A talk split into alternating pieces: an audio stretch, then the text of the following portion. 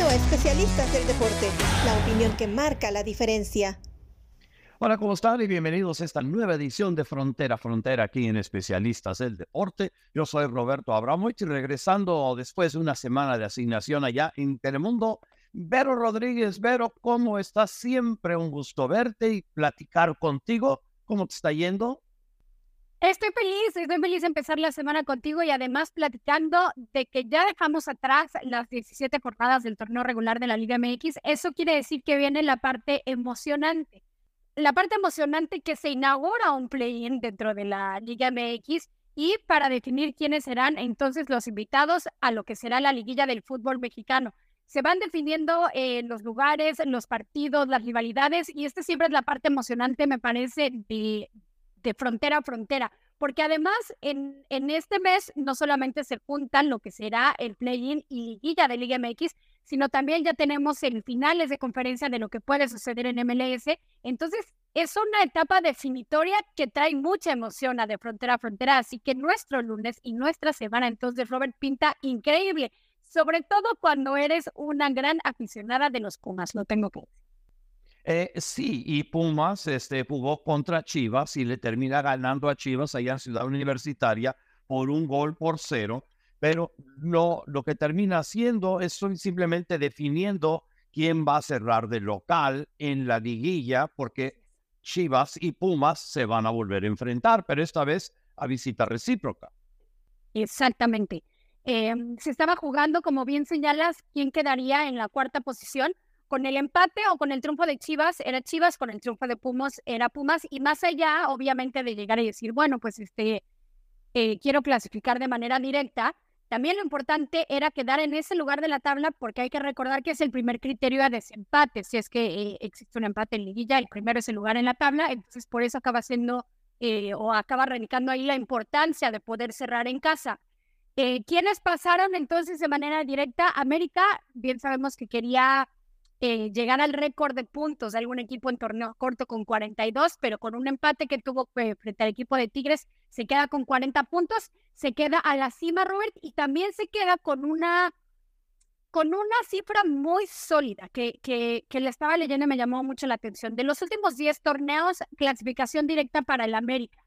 Y eso no es cualquier cosa en el fútbol mexicano con lo volátil que es y sobre todo con los cambios de proyectos que ha tenido el América. Así que me parece una cuestión sólida, un equipo sólido que no siempre se ve en el fútbol mexicano, eh, que pasa de manera directa. Monterrey y Tigres van eh, muy cerquita en cuanto a la cantidad de clasificaciones directas y creo que hablan mucho también de los proyectos y, lo que significa eh, la profundidad de ambas plantillas. Por eso me llama mucho la atención que un equipo como Pumas, que hay una diferencia absoluta en cuanto a valores económicos de plantillas pueda pasar de manera directa. Creo que eh, de los que están involucrados, también lo de Puebla, cabe señalar Pumas y Puebla que tienen nóminas muy, muy, muy disminuidas a comparación de los otros equipos que, que pasaron de manera directa, ¿no? Lo interesante con todo esto, estás mencionando a Tigre, estás mencionando a Monterrey, que en el fútbol mexicano se habla de los cuatro grandes y los cuatro grandes que siempre se hablan son tres equipos de la capital, ¿verdad? Más Chivas. Estamos hablando de América, Cruz Azul, Pumas y, Guadalajara. sin embargo, en el, en el, fútbol mexicano mucho más reciente, y digo, podemos ya hablar quizás 10 años, digo, yo no sé cómo no puedes incluir o que no sean parte de los cuatro grandes del fútbol mexicano, Monterrey y Tigres, porque Monterrey y Tigres no solo siempre están en la parte alta de la tabla, no solo también están ganando títulos, siempre llenan sus estadios. Entonces yo no entiendo cómo se sigue hablando de los cuatro grandes y no incluyes a Monterrey y Tigres entre esos cuatro. Yo estoy de acuerdo en que no se incluyan hoy por hoy, ¿eh? y te voy a decir por qué. Pero, pero es una muy humilde opinión y siempre ha habido polémica alrededor. Creo que lo que sucede con Tigres y Rayados es de verdad de una afición increíble. Siempre están presentes, siempre llenando estadios, pero aún así es una afición muy local. Es decir, a pesar de que Cruz Azul, por ejemplo, es un equipo eh, de la capital, la afición de Cruz Azul está esparcida por toda la República Mexicana. Lo mismo sucede con Chivas. Los chivermanos en realidad muchos no son de Guadalajara, ni mucho menos. Se ha extendido la afición eh, a lo largo del país. Y creo que lo que sucede con Monterrey y Tigres, todavía la afición está muy arraigada a una cuestión local. Si, si se habla de triunfos, a mí me parece entonces que se tendría que incluir a un Toluca. lo que ha ganado en los últimos 10 años y cómo ha crecido a pesar de, eh, de no pasar en, este, en el actual torneo, también hablaría entonces de incluirlo porque ha llegado mucho más lejos, ya calificado y ha estado en los últimos lugares mucho más que un Pumas, que un Chivas o que un Cruz Azul.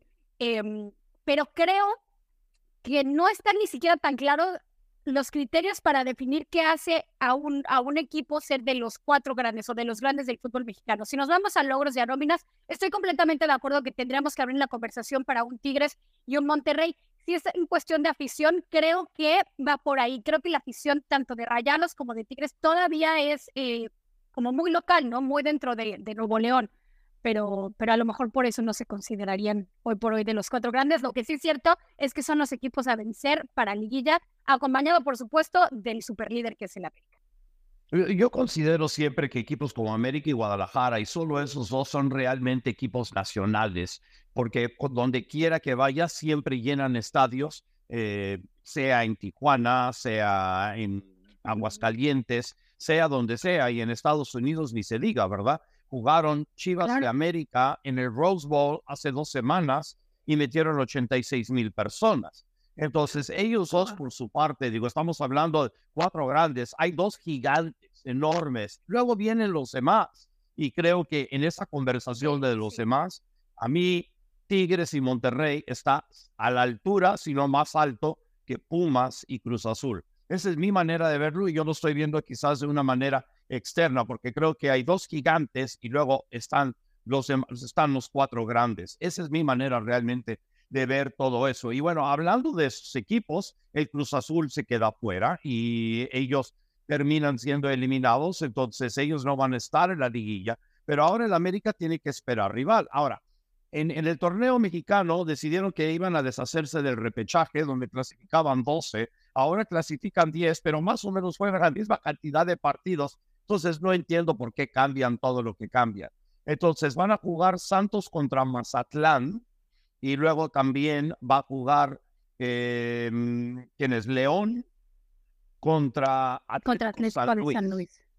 Contra Atlético de San Luis. Entonces, el ganador de Atlético San Luis contra León va directamente contra Monterrey. El perdedor espera al ganador de Santos contra Mazatlán y luego el ganador de ese partido se va, eh, perdón, el perdedor de ese partido va contra el América. ¿Lo tengo bien? Sí, Robert, de hecho lo tienes excelente. De hecho, llegaste a darme claridad que yo todavía eh, sigo entre sumas y restas y poniendo flechita y demás, pero entonces, realmente quienes están esperando los rivales eh, para definir eh, quienes pasan de manera directa es tanto América como Monterrey. Primero y segundo lugar estarán esperando a quién, cómo se defina tanto el séptimo y el octavo lugar. Después los que ya están definidos, por supuesto, Tigres frente a Puebla y Pumas frente a Chivas. Un Puebla, Robert, que, que lo logró, era de las emociones que se estaban jugando en la última jornada, que le acaba ganando a Cruz Azul eh, muy bien y que no estaba seguro en qué lugar iba a quedar porque tendríamos que esperar lo que iba a suceder con la Fiera enfrentando a Juárez la Fiera, el equipo de León, que tiene eh, un buen cierre de torneo, se cuela al play-in y entonces estará luchando por este séptimo lugar frente al Atlético de San Luis, aunque irá de visitante, porque hay que recordar que en el play-in es a un solo partido y se recibirá quien queda mejor en mejor posición de la tabla. Es decir, el partido será en San Luis y el Santos Mazatlán será en la comarca Lagunera. Lo más chistoso de todo esto es que León, el equipo que termina eliminando, es el equipo hermano que es el Pachuca, los dos equipos del grupo Pachuca y es el León que termina eliminando al Pachuca. Entonces, bien por eso. Entonces, nuestro productor eh, Oscar Pérez está contento y él ya nos dijo que se van a enfrentar a Monterrey, que eso ya está hecho, entonces vamos a esperar eso, a, a qué suceda. Pero digo, digo, cambiaron el repechaje e hicieron algo que es idéntico a lo que hace la NBA, es una copia fiel a lo que ha venido haciendo la NBA desde el 2020 y vamos a ver si esto termina funcionando. Pero digo, también lo que termina sucediendo con todo esto es que los equipos que están ya en el repechaje, ¿verdad? Que ya están cualificados directos, América, Monterrey, Pumas, Guadalajara, Tigres y Puebla, tienen que esperar un chorro de tiempo debido al calendario y entre todo esto se meten las fechas FIFA. Y, por eso hay unas esperas que pueden ser larguísimas. Y yo no sé si eso beneficia o termina afectando negativamente a los equipos que eh, tienen que esperar todo este tiempo y no se están manteniendo con juegos semanales. Para mí que le resta ritmo y creo que uno de los ejemplos es el equipo americanista, ¿no? La diferencia de torneo regular a lo que acaba sucediendo en fases eliminatorias, al América siempre le acaba pesando mucho, o por lo menos últimamente. Son más de 15 días, eh, 17 me parece, los que tendrán que esperar, y creo que ahí se pierde ritmo, sobre todo eh, en un calendario de fútbol mexicano que es tan apretado y que las cosas se deciden al final y toda esta emoción, después tener que esperar no solamente la semana de, fecha FIFA, sino lo que sucede en play y demás, es decir, más de 15 días estar sin actividad oficial o sin partidos, a mí me parece que acaba afectando. Em, bueno, ya, ya, ya veremos cómo les va. Sobre todo, por ejemplo, Pumas y Chivas. Pumas y Chivas que tuvo un excelente torneo pasado y que este le ha costado mucho y que ha sido muy irregular, al igual que Pumas, y, me refiero porque son justamente de los últimos que pasaron de manera directa, ¿no? Sin tener que pasar eh, al play-in. Vamos a ver qué tan bien o mal les cae ese descanso. Pumas que acaba sorprendiendo en este partido frente a Chivas eh, con un muy buen gol del Toro Fernández y con un penal atajado por parte de Julio González. Eh, un temazo también que tenemos que tocar, lo que sucedió con Alexis Vega, que va de regreso ¿no? En este partido entre abucheos, no solamente de la afición chivermana, sino también me parece que el estadio de CEU fue justamente cuando se puso de acuerdo, abuchean eh, a Alexis Vega, le gritaron de todo, y creo que en estas ganas de remediar un poquito y de regresar al 100%, pide él el penal, y bueno, pues lo acaba atajando Julio González. ¿Qué tanto le acabará pesando esto a Alexis, a las Chivas como tal? Y me refiero obviamente en la cuestión anímica. Fíjate, es bueno, dos cosas aquí. Primero, es una gran parada la que, la que hace González, ¿verdad? Adivina muy bien dónde va el balón, se tira con ganas y no, no fue un mal penalti ejecutado eh, por Alexis Vega. Creo que está bien ejecutado. Sin embargo, es mejor la tajada, no hay ninguna duda, de la manera en que se tira Julio González y, y, y para el penalti. Ahora, la decisión de que Alexis Vega tome el penalti. Él lo pide lo avala el, lo avala el técnico y, y se me hace una decisión buena. Y yo sé que voy contrario a lo que mucha gente estaba diciendo y lo sé debido a la cantidad de protestas que vi de esto en redes sociales, especialmente en mi página de Facebook. Entonces, Alexis Vega, un jugador súper polémico, tuvo, eh, obviamente, tuvo problemas con Chivas, fue suspendido, lo iban a sacar del equipo eh, ya una vez que se tranquilizaron todas las cosas y al parecer Alexis Vega hizo todo lo posible por demostrar que se iba a comportar bien y le dieron otra oportunidad y ahora regresa. Obviamente entiende de la calidad del futbolista de Alexis Vega cuando está prendido, cuando él está en buenas condiciones. Digo, es un jugador de selección nacional cuando él está jugando bien. Y Chivas, para poder tratar de ganar un título, necesita a un jugador de la talla de Alexis Vega, jugando como el Alexis Vega, que todo el mundo conoce. Entonces, creo que parte de la razón por la cual se le, se le da este penalti es para tratar de elevarlo anímicamente para que él pueda rendir mejor. Entonces, en eso me gusta mucho la situación, me gusta mucho lo que trataron de hacer. El hecho que lo termina fallando, bueno, es gajes del oficio. Tienes que ser valiente para pedir, para pedir tomar un penalti, porque te arriesgas a quedar mal si lo terminas fallando, porque es una situación en donde siempre queda mal el ejecutor, no obstante cómo lo tira, dónde lo tira o qué es lo que hace el portero, ¿verdad? Siempre va a quedar mal. Se supone que un penalti parado es un penalti mal ejecutado. Yo no creo que fue mal ejecutado este penalti y simplemente creo que González hizo una tremenda, tremenda tajada pero veremos cómo resulta esto anímicamente dentro del vestidor de Chivas, si es algo positivo o es algo negativo. Para mí fue positivo, aunque creo que estoy en una minoría en esto, pero de todas maneras me aferro a mi decisión. Y, y entiendo perfectamente, porque siempre estamos como, o, al menos tú y yo coincidimos en estar del lado de quien se atreve y demás. Creo que para lo que estaba en juego y, y un jugador que le había quedado mal a su propio equipo y que había y, y que venía de un castigo y que sabe a la perfección justamente lo que hizo y cómo lo ha protegido de cierta manera el equipo de Chivas, de tal manera, o sea, no solamente es el mejor pagado y que, y que cuando lo trajeron, de verdad, la inversión que se hizo fue súper fuerte en un momento en el que Chivas no estaba tan holgado económicamente. Tanto así que en la transmisión, y quiero ver si estás tú de acuerdo o no, me pareció muy fuerte escucharlo. Eso no quiere decir que, que, que no esté lleno de realidad. La peor inversión en el fútbol mexicano, en algún momento se escuchó en la transmisión. Eh, y, y, y, por supuesto que por el sacrificio que ha hecho Chivas para, para tenerlo en un sueldo que es, eh, híjoles, para un futbolista mexicano pensar en lo que gana y en el esfuerzo que está haciendo el rebaño sagrado y lo que le ha respondido Alexis Vega al rebaño sagrado, francamente, pues queda en deuda. A mí, yo soy muy de intentar entender a jugadores como personas, más allá de como robots y como resultados o números per se, pero en realidad es que con Alexis Vega, eh, pues vaya que cuesta trabajo, sobre todo por el esfuerzo que, ha hecho el rebaño sagrado. Eh, y estaba buscando apenas, me parece que era, hubiera sido su segundo gol del torneo. Es decir, si lo, si lo traducimos en números, me parece que sí queda en deuda hoy por hoy con el rebaño sagrado y que también se quedan las puertas abiertas a ver qué va, cuál será el futuro de Alexis Vega, ¿no? O sea, si, si se quedará en el equipo, hay que recordar que le quedan seis meses de contrato. No sé, las cosas eh, se prenden, me parece a mí, dentro del vestidor y creo que lo del penalti, pues al fin y al cabo no ayudó. Aunque también entiendo el riesgo, yo creo que no era el momento. No, no lo critico como tal. Eh, no me parece eh, que haya sido un pecado, ¿no? Dejar a Alexis Vega, pero me parece que no era el momento atinado. Por otro lado, eh, creo que también a destacar en las partes negativas, intentado sacar lo positivo, bueno, pues de Cruz Azul lo entornó para el olvido, exceptuando lo de Sepúlveda, ¿no?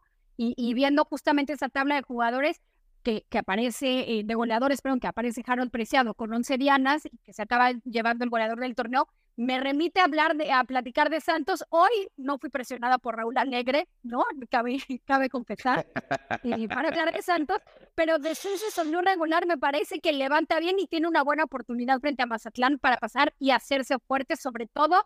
Eh, tuvo muchos cambios dentro del plantel y creo que Harold Preciado ahí sacó la casta por el equipo de Santos. Sin duda, y luego también el regreso de Acevedo, ¿verdad? Creo que eso también termina ayudando cuando tienes un portero de esa calidad que puede regresar y que te puede ayudar a llegar a la, a la tierra prometida. No jugó mucho Acevedo esta temporada debido a una lesión que tuvo. Sin embargo, seis partidos, tuvo un partido donde no permitió goles, que fue este, y los termina llevando hacia, hacia la postemporada y veremos qué es lo que termina haciendo, ¿verdad? La situación con Acevedo, ¿verdad? De siete partidos solamente juega seis, pero una vez que regresa, digo, tiene que ayudar muchísimo a lo que, al, ayudar al, a Santos a llegar hacia la postemporada, aunque sea en el repechaje o en el play-in o como lo quieran nombrar. Em, para cerrar Liga MX, eh, llama, llama, la atención también la cantidad de, de, jugadores que han terminado como goleadores del torneo que vienen del equipo de Santos. Nos remite a Borghetti, a Gabriel Caballero, a Yanini Tavares, a Chucho Benítez, eh, al Toro Buoso, o sea, son varios, así que eh, bien por el equipo de la comarca lagunera. Esto no ha sido pagado por Raúl Alegre, es simplemente una observación que me hace pensar en el otro lado, es decir, en la MLS semifinales de conferencia, eh, ya vivimos un, eh, un nuevo formato, ¿no? Que por lo que yo tengo entendido, gracias a tu sabiduría, realmente fue Apple TV quien implementó este formato, dos de tres partidos para después acceder a las semifinales de conferencia que ya están definidas. Se enfrentará Orlando frente a Columbus. Tú ya me dirás eh, a quién ves más fuerte. Cincinnati frente a Filadelfia, partidazo, con buena rivalidad. Houston frente a Kansas City y además otro que es importante sea Seattle Sounders frente a LAFC. Ahí están las semifinales de conferencia. Eh. ¿Cómo llegamos hasta aquí, Robert? Bueno, ¿cómo llegamos? Eh, Filadelfia terminó ganándole a New England un gol por cero allá en New England para terminar eliminándolo. Pero vamos a hablar un poquito del, del, cambio de la postemporada. Creo que arreglaron algo que no necesitaba, que no necesitaba arreglo, que era de la manera en que se jugaba la postemporada de MLS.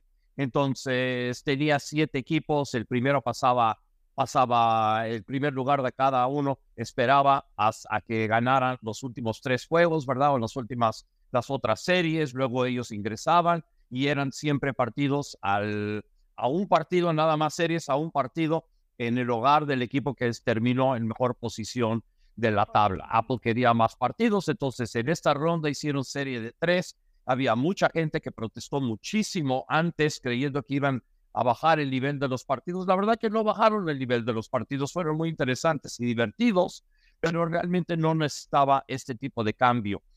Pero al final de cuentas había algunos equipos donde no atrajeron mucha afición, había otros lugares en donde había hielos completos y la, la afición se terminó volcando. Entonces vamos a ver si continúan el año entrante con esta, este tipo de postemporada. Bueno, entonces fue New England eliminado por Filadelfia, Seattle terminó eliminando a FC Dallas. Houston y, Real Salt Lake empataron a uno y se fueron a penalties. Y ahí fue donde Houston terminó imponiéndose. Y ayer fue Columbus que le ganó cuatro goles a dos a Atlanta United. Entonces, como ya mencionaste, las series se ponen muy, muy interesantes ahora porque ahora sí, son series a un solo partido. Y veremos quiénes son los equipos que al final de cuenta terminan teniendo la ventaja entre en, MLS.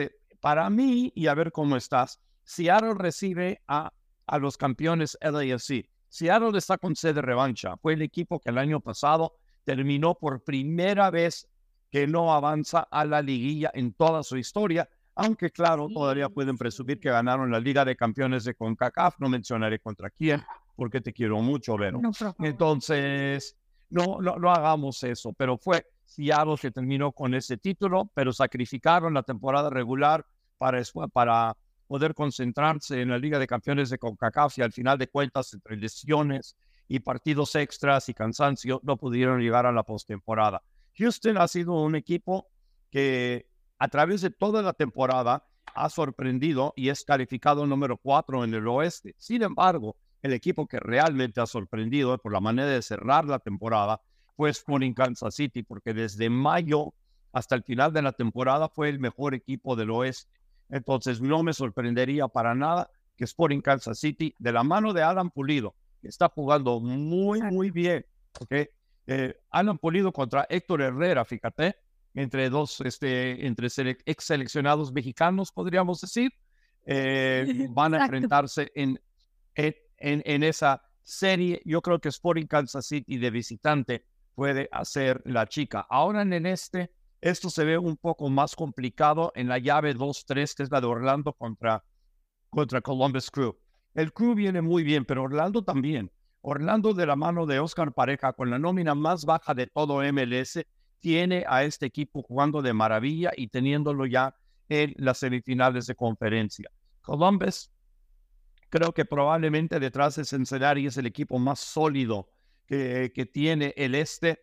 Y aunque están jugando de visitante, me gusta mucho cómo juegan, aunque no jugaron muy bien en Atlanta de visitante, pero en Orlando creo que es otra onda. Creo que Columbus tendría que salir como favorito ahí. Y en la otra serie, FC Cincinnati, que está con el jugador que tiene la tajada del año en Celetano, el gol del año este, con este, Lucho Acosta el defensa del año que es Matt Miasga y el equipo del año que es el Cincinnati. Va contra un equipo de Filadelfia que no viene en su mejor momento como lo tenía en el año pasado. Fue finalista el año pasado, finalista de Conferencia del Este el año antepasado, pero creo que este año se queda en la orilla porque para mí el mejor equipo de la liga sigue siendo FC Cincinnati hasta que alguien los detenga. Estoy completamente de acuerdo. Orlando le ganó con mucha autoridad a Nashville, ahí no había duda, pero me parece que ya enfrentar a Columbus, que tiene un ataque de alto perfil, sabemos que pues, si le podemos encontrar una debilidad a Columbus podría ser que hay como que hay vulnerabilidad en la defensa, pero, pero me parece que hace más fuerte frente, frente o, tendrá autoridad frente a un equipo como lo es Orlando, que no es cualquier cosa lo que ha levantado hoy Oscar Pareja al equipo de Orlando y me parece que eso es lo que hay que destacar. Pero ya en esta serie de semifinales, creo que como Columbus superó a Atlanta, aunque se vio esa vulnerabilidad defensiva, hoy por hoy creo que el ataque de alto perfil que tiene Columbus podría ser lo que lo haga fuerte frente a Orlando. Cincinnati tiene toda mi confianza. Eh, lo del Luciano Acosta, Lucho Acosta ha sido eh, extraordinario.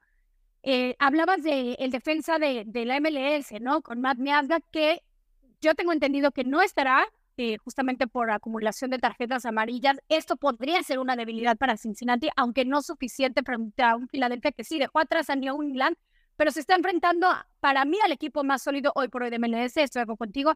Yo estoy con que los que pasarán será tanto Columbus como Cincinnati. Eso en el este. Si nos vamos al oeste, Houston obviamente con esta ilusión, ¿no? De repetir y ganar un trofeo en un año que le ha salido, las cosas le han salido bastante bien. Aunque creo que es aquí cuando se podrá decir el adiós. Un Kansas City que despertó y me encanta lo que está haciendo Alan Pulido y cómo está levantando la mano y cómo ha reforzado eh, a, a, este equipo de Kansas City. Frente a Seattle y LAFC, con lo que tiene el AFC eh, con Wanda, me parece que, oh, ya ahí está la fortaleza y creo que Seattle puede ser que repitan las malas noticias, no como tal, pues, no, o sea, porque acaba estando cerquita, pero hasta ahí me parece que llega el camino hoy por hoy de Seattle y que en el AFC, eh, los actuales campeones, de hecho, serán quienes pasen y den un paso adelante. Esas son mis predicciones para las semifinales de conferencia. Creo que están muy buenas. Este, Seattle, que ha sido un equipo que, todo el mundo conoce por Jordan Morris, que, que conoce por eh, Nicolás Lodeiro, que está en su última temporada con, el equipo, y ni se diga de Ruiz Díaz, que por, por desgracia sus mejores días ya están atrás, ¿verdad? Pero ahora el, el, mejor jugador que tienen ellos ahorita es Joao Pablo, y Joao Pablo ha estado absolutamente increíble jugando de la posición de seis eh, y, rompiendo jugadas, mandando al equipo adelante, organizando este ataque y ha estado sensacional. No, lo vas a ver en cuanto a números, o sea, goles, asistencias, todo eso, pero todo lo que él hace y todo el trabajo sucio y todo lo que arma eh, es un jugador absolutamente sensacional para Seattle y una de las grandes, grandes razones por la cual el equipo está donde está regresando Brian Schmetzer haciendo un gran trabajo, uno de los mejores técnicos que tenemos aquí en Estados Unidos, muy calladito, muy tranquilo, siempre con una sonrisa, pero te termina matando siempre. Es un excelente, excelente técnico y un equipo a ver y siempre una gran entrada allá en Seattle, de la afición, la número dos y allá, no solamente para los Seahawks, sino también para los Sounders, siempre apoyando más de 30 mil en su estadio, siempre entonces vamos a ver qué es lo que termina sucediendo. Van a ser muy interesantes, sin dudas, estas dos, este, las finales de México y las finales de Estados Unidos. Ahora, también eh, sucedió otra final en Estados Unidos, que fue la final de damas, que fue la NWS, NWSL, NWSN, y fue el equipo de Gotham FC que termina venciendo al Olymp eh, Leones Reign, que el equipo, de, el equipo francés es el dueño de lo que antes era el Seattle Rain y luego el Tacoma Rain y ahora nada más el Rain que están volviendo a jugar allá en la ciudad de Seattle, en el mismo lugar donde juega, juegan los Sounders. Entonces, estos dos equipos llegaron con dos de las jugadoras más visibles este, en la historia de la liga jugando, que era Megan Rapino por su parte, que al final de cuentas termina e, ella desgarrándose el talón de Aquiles en el primer minuto del, del juego. Y eso fue realmente triste para, para ver, porque es la última manera que, quieres ver que alguien termine su carrera, ¿verdad? Y especialmente en la carrera tan especial, tan especial que ha tenido Megan Rapino, dentro y fuera de la cancha, no solo para Reigns, sino para la selección nacional de Estados Unidos, jugadora más valiosa de una Copa del Mundo, una realmente, una de las jugadoras más conocidas de toda la historia del fútbol estadounidense, y ella termina desgarrándose el talón de Aquiles y termina perdiéndose la final, y creo que fue una de las grandes claves de ese partido, que tuvo, por cierto, una gran asistencia allá en San Diego, arriba de 25 mil aficionados. increíble. Y lo de Rapino, por supuesto, eh, emblema en activismo, emblema en fútbol, no tuvo la mejor despedida con selección nacional. Me refiero a para las expectativas, ¿no? De esta, de, de, esta selección para el mundial, eh, pues eran mucho mayores. Y después, eh, justamente lo que sucede en este partido, ahora, es bien difícil de calificar o, o, de decir lo que voy. El drama que después de esta lesión, que fue terrible y que de verdad no se lo deseas absolutamente a nadie, pero hablaba ella en conferencia de prensa, bueno, en declaraciones posteriores al partido y decía, eh, no soy religiosa, pero, pero me queda como con seguridad que Dios no existe si permitió que sucediera algo así híjoles, que no se nos olvide que es fútbol, ¿no? O sea, para como está el mundo ahorita, hay que bajarle bueno al, al, drama. O sea, entiendo que no es la mejor manera y es una lástima, pero a, a, ver si se entiende mi comentario. Qué bendición que es en tu último partido y que sí, no logras a lo mejor en ese último partido coronarte por las extraordinarias cosas que has dejado y el legado que has impuesto tú como jugadora y como activista, que es algo extraordinario y eso nadie, ninguna lesión se lo va a quitar. Y, qué bendición que haya sido en el último partido y que no haya truncado ninguna cuestión realmente de su carrera. Entonces, pues bueno, es fútbol, ¿no? O sea, ponerle un poquito de, de, perspectiva para intentar ver lo positivo. Eh, lo que es cierto es que el nombre de Megan Rapino no es la última vez que lo vamos a escuchar porque tiene mucho que decir y nosotros tenemos que tener los oídos bien abiertos para escuchar justamente lo que tiene que decir un emblema como lo es ella. Oye, ¿qué, qué te parece el predicamento en el que estaba su, eh, nuestra esposa todavía, pero su, novia, su prometida, que es Sue Bird, porque Sue Bird, novia de Megan Rapino y dueña, ok, en parte de, de Gotham FC. Uh. Uh. ¿Qué te parece estar en ese partido? No hay gane, ¿eh? No, no, hay gane. Por no donde quieras pierden. no hay gane. Pero me dio mucho más morbo. Para bien, para mal, no sé. Pero el morbo entonces existe. Este, no hay gane. Ahí sí, o, sea, la antítesis del win-win situation. Eh, eso, eso es totalmente al revés. Por otro lado, una seleccionada nacional que nunca había ganado un título de la NWSL y que también se está retirando es Ali Krieger que es la defensa de 39 años de edad de, de Gotham FC, y ella sí termina pudiendo celebrar su título. Entonces, y luego de la manera en que termina el partido, en donde hay una tarjeta roja de Mandy Hot, que es la portera de Gotham FC, tiene que terminar reemplazándola en, el arco una de los jugadores que estaba en la cancha, debido al hecho de que ya habían agotado sus ventanas de cambio y luego el Rey no pudo anotar en un tiro libre ahí. Digo, una verdadera, verdadera locura de cómo termina ese partido. Y otros datos importantes, Esther González, la, mm, la, española que vino esta temporada a Gafa Merci, vaya año que tuvo. Gana el título mundial con, con la selección de España, que era totalmente inesperado, ¿verdad? Con todos los problemas que tuvieron ahí y luego ella anota el gol de la victoria y termina ganando el título. Y por último, Lynn Williams, que es la delantera este, titular del equipo, eh, anotó el primer gol del partido y ya es su cuarto título de NWSL. El primero que gana desde el 2019, pero es el cuarto título que gana en la liga. Y para que ya para cerrar con broche de oro, la NWSL firmó un contrato televisivo por cuatro años con ESPN, con, con este, CBS, este, creo que también es Amazon, no, no sé, digo, son cuatro contratos distintos de televisión que terminan este, ellos firmando, que van de un millón y medio de dólares al año en derechos a 60 millones de dólares al año. También tuvieron este, cifra récord en cuanto a nivel de asistencia este, promediando creo que era más de 10 mil aficionados por partido.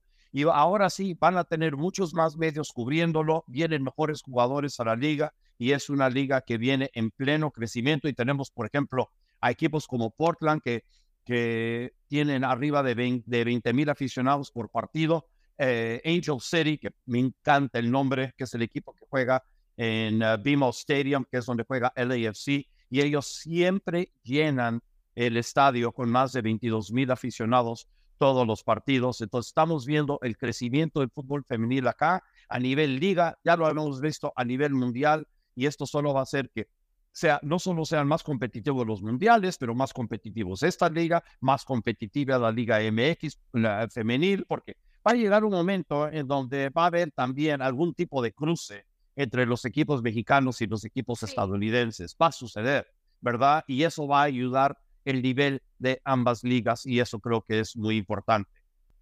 Increíble, de verdad, eh, ver cómo se van concretando procesos y lo que sucede con, con el fútbol femenil en Estados Unidos brilla. O sea, de verdad es que brilla y hay muchísimo que aprenderle. Me estaba riendo y estaba sonriendo porque no supero la situación que me planteaste ahorita de Bird y de Rapino.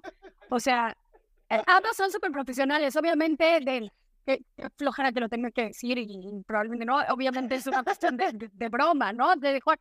Pero te imaginas esa cena, las dos son súper profesionales, pero ¿qué? O sea, se acaba el partido, te vas a cenar y ¿qué dices? Felicidades. o sea, no, y no solo eso, sino se... Fue un temazo. Eh, eh, está, está difícil, me imagino que habrá algún tipo de manera de poder superarlo. Oye, vamos rápido en lo último, ¿verdad? Tenemos... Sí. ¿Perdón? Apostado. Ok, me habrán apostado, pero por favor, por favor. Oye, vamos a lo último. Es fecha FIFA. Entonces, este, pocas sorpresas entre las elecciones de México y Estados Unidos. Vamos a comenzar con el tri. ¿Qué te gustó? ¿Qué no te gustó? Si es, hay, si es que hay algo que no te haya gustado de los 26 jugadores que trajo Jaime Lozano. Obviamente, lo más sobresaliente es eh, que viene Julián Quillones, que recibe su primera convocatoria en eso lo voy a resumir todo, sobre todo porque la próxima semana es, eh, vamos a estar eh, platicando a fondo y analizando lo que suceda con estos partidos en búsqueda de un pase, de un lugar en la Copa América importantísimo o en, en Nations League, ¿no? Los Final Four. Em, me gusta lo de Julián, Julián Quiñones. Yo soy, o sea, de verdad, gran fanática de lo que puede hacer en el campo y me parece que le va a venir muy bien a la selección mexicana. Espero no equivocarme y creo que eh, es una cuestión que se venía cocinando durante todo el año. Entonces, que la cumbre sea o que por fin eh, lo vayamos a ver en algo tan competitivo como es buscar un lugar en la Copa América, a mí me fascina. O sea que muy emocionada de lo que podemos ver con selección mexicana frente a Honduras.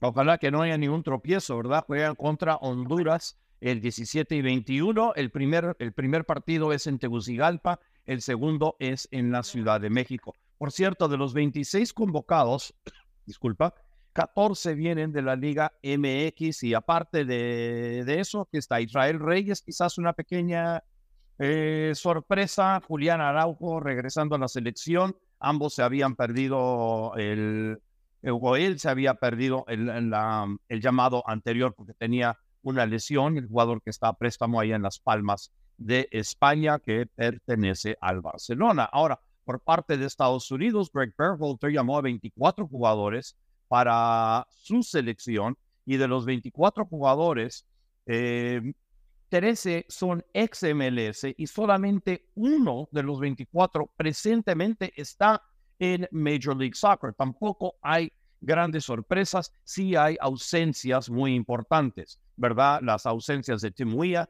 y de Christian Pulisic, los dos tuvieron lesiones en el partido antes en las convocatorias y no son lesiones serias y probablemente van a regresar después de la fecha FIFA para poder jugar contra sus equipos para, o por sus equipos. Sin embargo, no van a poder estar en esta convocatoria, que por cierto, regresa eh, Alex Endejas y probablemente Kevin Paredes, que son los, creo que son los dos que terminan siendo favorecidos y, están con la selección. Paredes, que inició su carrera con DC United, está jugando con el Wolfsburg de Alemania y últimamente está empezando a jugar mucho de titular. Alex Sendejas, que no había jugado bien para Estados Unidos en la Copa América, eh, perdón, en la Copa, en la Copa de Oro, ahora le dan la oportunidad de nuevo porque ha estado jugando tan tan bien con, eh, con el América y le dan otra oportunidad para, para que se quede como uno de los convocados sin pensarlo de la selección de Greg Berhalter. Increíblemente, esto va a ser solo la primera vez que va a poder, si es que juega, que jugará para Greg Berhalter. No, todavía no ha jugado para él, jugó este, en las convocatorias anteriores antes de que fuera recontratado de Greg Berhalter. Eh, aparte de eso, realmente no hay ningún tipo de sorpresa, aunque por primera vez en el arco en mucho tiempo, que ninguno de los porteros que, que se traen, eh, con excepción bueno, de Gagas Lognina, pero está en un, e, en un equipo menor, que es el KS, el KAS de Bélgica, este, los porteros no son titulares. Matt Turner ha perdido la titularidad de Nottingham Forest y Ethan Horvath, que está de reserva en Nottingham Forest, probablemente se va a ir en diciembre a buscar otro equipo porque es el portero número 13 ese equipo y pues no les está sirviendo, pero Estados Unidos le toca contra Trinidad y Tobago y tienen un récord muy positivo contra Trinidad y Tobago, han jugado en 28 ocasiones, 21 ganados, 3 perdidos, 4 empatados. Es el equipo que le han ganado eh, la segunda mayor cantidad en su historia, solo detrás de las 23 victorias que tienen contra, perdón, a México. pero hay que recordar también que Estados Unidos fue eliminado por Trinidad y Tobago de acceder a la Copa del Mundo del 2018 allá en Cuba, que es uno de los este, momentos más tristes de la selección estadounidense, porque tenían que haber ganado ese partido volando y terminaron perdiendo dos goles a uno. La última vez que se enfrentaron partido oficial, Estados Unidos les ganó seis goles a cero.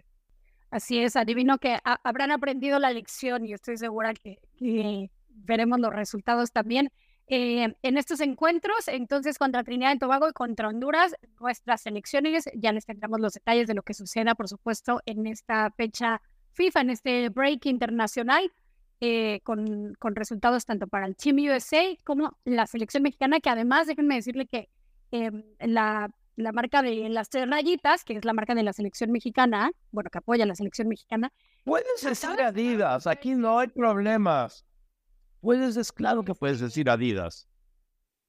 Bueno, pero entonces que se moche, ¿no? Con estos jerseys que están inspirados en los 80 de selección mexicana, son de las cosas más bonitas que he visto en mi vida. Luego las subimos a redes sociales. Eh, Adidas ha sido un gran trabajo hace un gran trabajo con los uniformes en la selección mexicana. Yo tengo Sobre todo el, blanco, eh, siempre están padres. Yo, yo, yo tengo el blanco que tenía como rayitas negras, está muy padre, que creo que es el anterior, creo que es el modelo del año pasado. Ese lo tengo absolutamente, me encanta. Es, es precioso y los de este año están absolutamente preciosos. Me encantaría decir lo mismo de las de Estados Unidos. Me gusta la de azul, está bien. La de azul, la que es patrocinado por Nike, por cierto. La azul está bien, está padre, no es nada extraordinario, pero está bien. Me gusta. La blanca que tiene Estados Unidos es, es chafa, es tan sencilla y aburrida y no, no, me gusta realmente. La de eh, la selección femenil estaba preciosa, preciosa. Eso usan las mismas. Eh, la masculina y la femenina usan la misma. La blanca no, la azul sí. Bueno, pues ahí están los gustos. Para eso están, para eso están los gustos. Exactamente. Bueno, ¿qué tienes esta semana? Eh, tengo muchas ganas de seguir platicando contigo, sobre todo de ver también qué sucede eh, con el fútbol en esta semana y por supuesto mañana tenemos escudería doble D porque se viene Después de la gloria que vivimos en Sao Paulo, se viene Vegas. A ver qué tal, a ver qué tal les va. No, no promete mucho en cuestión deportiva, pero ojalá y nos en la boca. Ay, ay, ay, lo que no han hecho y deshecho en, en Las Vegas para, para esa carrera, ¿eh? Lo que no han hecho y deshecho. Increíble. Por cierto, eh, lo que no mencionamos de MLS es que también tienen semanas libres y no es hasta que dos semanas hasta el 25-26 que se reanuda la postemporada de la MLS. Siempre sucede en postemporada que hay fecha FIFA en noviembre y termina molándolo todo, pero esos son gajes del oficio. Yo tengo los Jets. El próximo fin de semana visitan Buffalo después del desastre de anoche allá en Las Vegas, hablando de Vegas, en donde terminaron perdiendo allá contra los Raiders. Y el miércoles eh, me reencuentro con Raúl Alegre y quizás Javier Trejo Garay, quizás, este, con em, punto extra, hablando de la NFL y todo lo que está aconteciendo en el fútbol americano de la NFL. Tú estás con em, Escudería DD, entonces, genial. Tenemos muchas cosas aquí en especialistas del deporte. Perfecto, entonces, a nombre de Vero Rodríguez, nuestro mago de osos, Oscar Pérez, yo soy Roberto Abramo y nos vemos la próxima semana aquí en De Frontera a Frontera en Especialistas del Deporte. Chao. Gracias por acompañarnos en Especialistas del Deporte. Hasta la próxima.